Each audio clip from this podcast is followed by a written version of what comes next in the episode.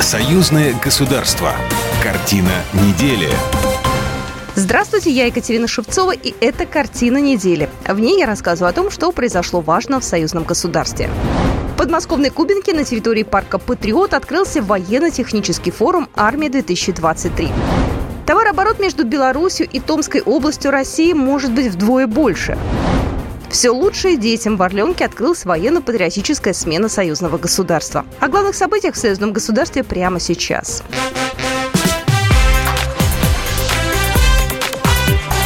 Главное за неделю.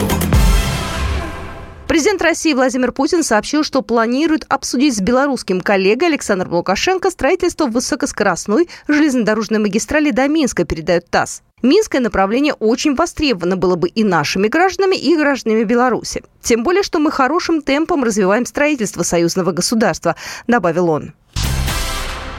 Белорусский лидер Александр Лукашенко дал продолжительное интервью, большая часть которого была посвящена военной операции России на Украине, участию Минска как посредника между Москвой и Киевом и отношениям с российским коллегой Владимиром Путиным. По словам Лукашенко, последний просил его прикрыть, если вдруг ситуация начнет разворачиваться в негативном для Российской Федерации ключе. За несколько дней или там за сутки, я уже не помню, мы с ним встречались и обсуждали ситуацию, которая сложилась. Он мне дословно сказал – Слушай, Саша, ты знаешь, такая ситуация, если не дай бог, что случится, ну мы союзники, конечно, союзники. У нас единая армия фактически здесь создана. Если вдруг что случится, ты прикрой меня, пожалуйста. И в первые дни специальной военной операции, если вы помните, я сделал заявление, что мы не ввязываемся в этот конфликт, мы мало чем можем помочь. Россия и так может справиться с кем угодно. Но стрелять русским в спину мы не позволим. Александр Лукашенко заявил, что в случае нападения Украины на Беларусь ответ будет решительным, а никаких предупреждений о красных линиях просто не будет. Белорусский лидер подчеркнул, что молниеносный ответ последует и в случае агрессии со стороны Польши, Литвы и Латвии. Мы ответим мгновенно всем, что у нас есть, сказал политик. Товарооборот между Беларусью и Томской областью может быть вдвое больше. Об этом заявил президент Александр Лукашенко на встрече с губернатором региона Владимиром Мазуром. В Минск он приехал с большой делегацией. Деловые связи между Беларусью и Томской областью налажены практически по всем направлениям. Лукашенко назвал этот регион одним из перспективных сибирских партнеров. Товарооборот может и должен быть как минимум 2-3 раза больше. Точек роста для совместного роста предостаточно. Одной из традиционных основ нашего экономического сотрудничества является экспорт в ваш регион сельскохозяйственного сырья. И не только солода. В 2022 году начались поставки аминокислот нашей национальной биотехнологической корпорации. Этот продукт, вы знаете, жизненно необходим в животноводстве и с учетом различного рода давления на нас и санкций Запада – очень важно, что и здесь мы уходим от внешней зависимости. В прошлом году объем взаимной торговли между Минском и Томском вырос почти на 50% и достиг 23 миллионов долларов. А за первое полугодие 2023 года он увеличился на треть по сравнению с аналогичным периодом прошлого года. Но и это не предел. Говоря о главных конкурентных преимуществах Томской области, Владимир Мазур выступил с предложением поддержать новую совместную программу союзного государства по развитию промышленной электроники. Белоруссия сохранила за эти годы именно науку, именно ее развитие, именно высокотехнологичные подходы к э, тем или иным промышленным направлениям, э, э, как и Россия. Но где-то компетенции больше Беларуси, где-то в России. И сегодня импортозамещение, а лучше говорить уже лучше о импортоопережении или независимости от импорта, это более подходящее. Не хотелось уже к этому обращать, что вот мы импортозамещаем нет, мы имеем все для того, чтобы идти вперед и быть конкурентами мировым э, стандартам высоких технологий. Предложение главы Томской области Александр Лукашенко поддержал и прямо во время встречи дал соответствующее поручение Национальной академии наук Беларуси и профильным ведомствам. Резюмируя сказанное, президент подчеркнул, что Беларусь открыта к предметному разговору по всем направлениям сотрудничества, а договоренности будут выполнены на 100%. Сегодняшние реваншисты хотят распада и уничтожения России, разрушения союзного государства, заявил министр обороны Сергей Шойгу в обращении к участникам Второго международного антифашистского конгресса в Минске. По словам заместителя министра обороны Российской Федерации Виктора Гримыкина, сегодня Минск и Москва вынуждены принимать ответные меры в условиях активности НАТО у границ союзного государства. Белорусской стороне передан оперативно-тактический комплекс «Искандер-М», способный применять ракеты в ядерном оснащении. Часть белорусских самолетов переоборудована для возможного применения ядерного оружия, сказал он.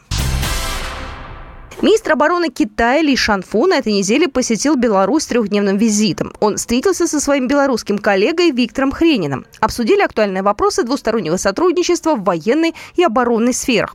Отношения стран построены на фундаменте дружбы и взаимного уважения. Госсекретарь Союзного государства Дмитрий Мизинцев уверен, что визит главы оборонного ведомства КНР в страны, объединенные союзным договором, подтвердит успешную практику взаимодействия и сотрудничества Министерства обороны Китая, России и Беларуси.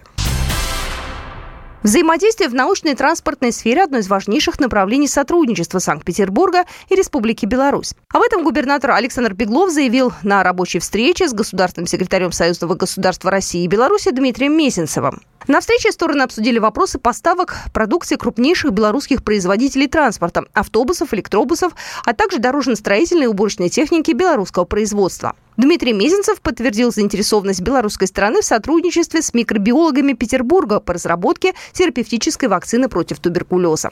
Он также пригласил молодых жителей Петербурга принять участие в мероприятиях под эгидой Постоянного комитета союзного государства. Юбилейный 20-й спартакиаде для детей и юношества, который состоится в октябре-декабре 2023 года, а также в работе форма «Кадетская смена». В подмосковной Кубинке на территории парка «Патриот» открылся военно-технический форум «Армия-2023».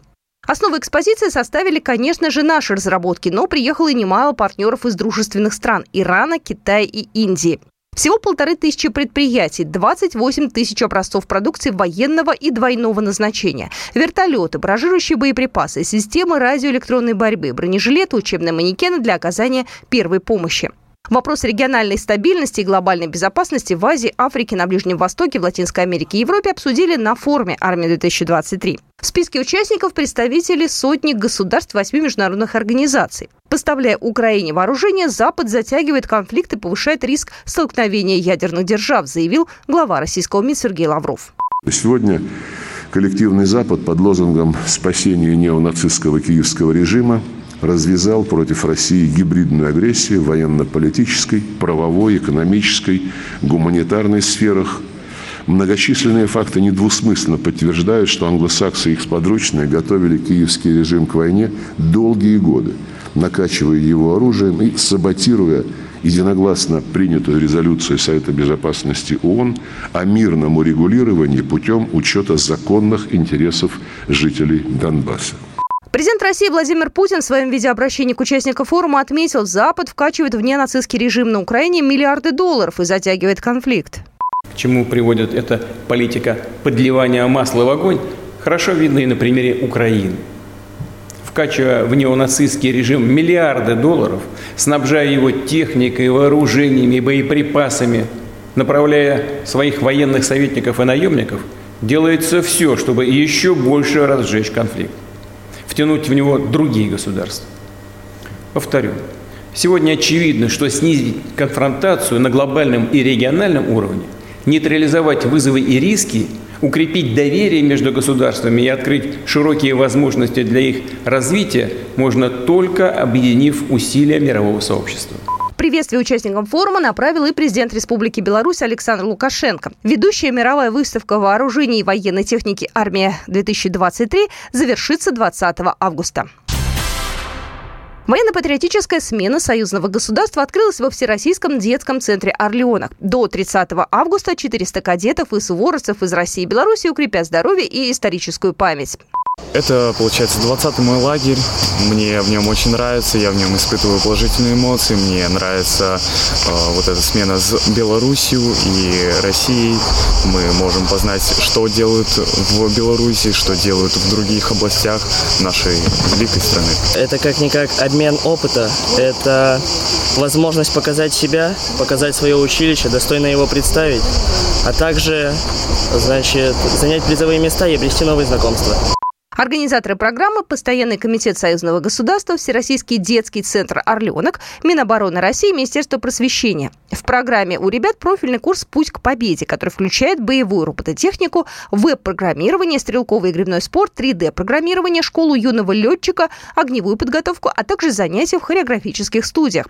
Кроме того, запланированы уроки мужества, фестиваль патриотической и военной песни. Андрей Корнеев, заместитель министра просвещения Российской Федерации. Министерство просвещения традиционно всегда поддерживает патриотические смены. Это смена э, совместная с нашими близкими нам по духу, по истории союзниками Республика Беларусь. Мы прежде всего ставим перед собой, чтобы ребята подружились, обменялись опытом, чтобы у них запомнилась эта смена на всю жизнь. Важным событием смены стал День союзного государства, который прошел 18 августа. Участники представили свои училища на выставке, приняли участие в мастер-классах, интеллектуальной викторине и тематическом вечере России и Беларусь в союзном государстве.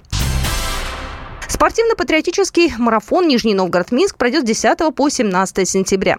Орг вопросы обсудили на встрече министр спорта и туризма Беларуси Сергей Ковальчук и замминистра спорта Нижегородской области Екатерина Парилова. Замминистра на встрече отметил высокий уровень организации вторых игр стран СНГ. В свою очередь, глава спортивного ведомства Беларуси презентовал делегации инфраструктуры РНПЦ спорта и Белорусского государственного университета физической культуры. Вот такие события происходили в жизни союзного государства на этой неделе. С вами была Екатерина Шевцова. До свидания. Программа произведена по заказу телерадиовещательной организации Союзного государства. Картина недели.